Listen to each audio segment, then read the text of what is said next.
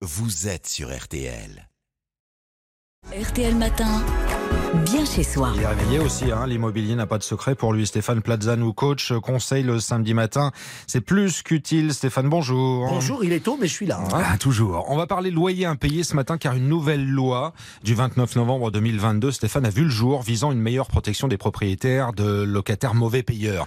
Vous pouvez nous expliquer cette nouvelle loi? Oui, sur les mauvais payeurs. Cette loi permet de renforcer la protection des propriétaires en cas d'impayé, c'est-à-dire d'accélérer les procédures d'expulsion grâce à une nouvelle clause, la clause de résiliation de plein droit, à joindre dans les nouveaux contrats de location et ainsi que d'expulser plus rapidement les occupants sans droit ni titre, les squatteurs. Cette mesure permet ainsi de résilier les baux automatiquement, plus rapidement, sans avoir recours à la justice qui peut durer 4 ans. Et de manière générale, Stéphane, de quel recours dispose le propriétaire en cas de loyer impayé?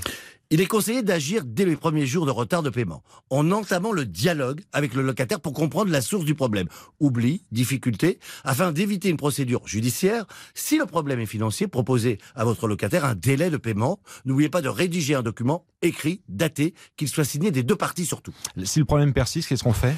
Voilà ce qu'il faut faire. Vous devez contacter soit votre assurance si vous avez évidemment souscrit à l'assurance de loyer impayé, soit de contacter les garants ou prévenir Action Logement si votre locataire a choisi la garantie Visal. Si vos démarches n'ont pas abouti, vous êtes en droit de résilier le contrat de bail grâce à la clause résolutoire qui permet de mettre un terme au bail. Si cette clause ne figure pas dans votre contrat, vous devez procéder à une résiliation judiciaire pour les contrats signés avant Mhm. la loi du 29 novembre 2022. Et avant, c'est important de le préciser. Que doit faire un locataire s'il a un souci pour payer son loyer? Voilà, c'est une bonne entente entre le locataire et le propriétaire. Le conseil que je pourrais donner, c'est en premier lieu d'informer son propriétaire pour pas qu'il s'inquiète, qu'il résilie automatiquement le contrat de bail et fasse une demande d'expulsion.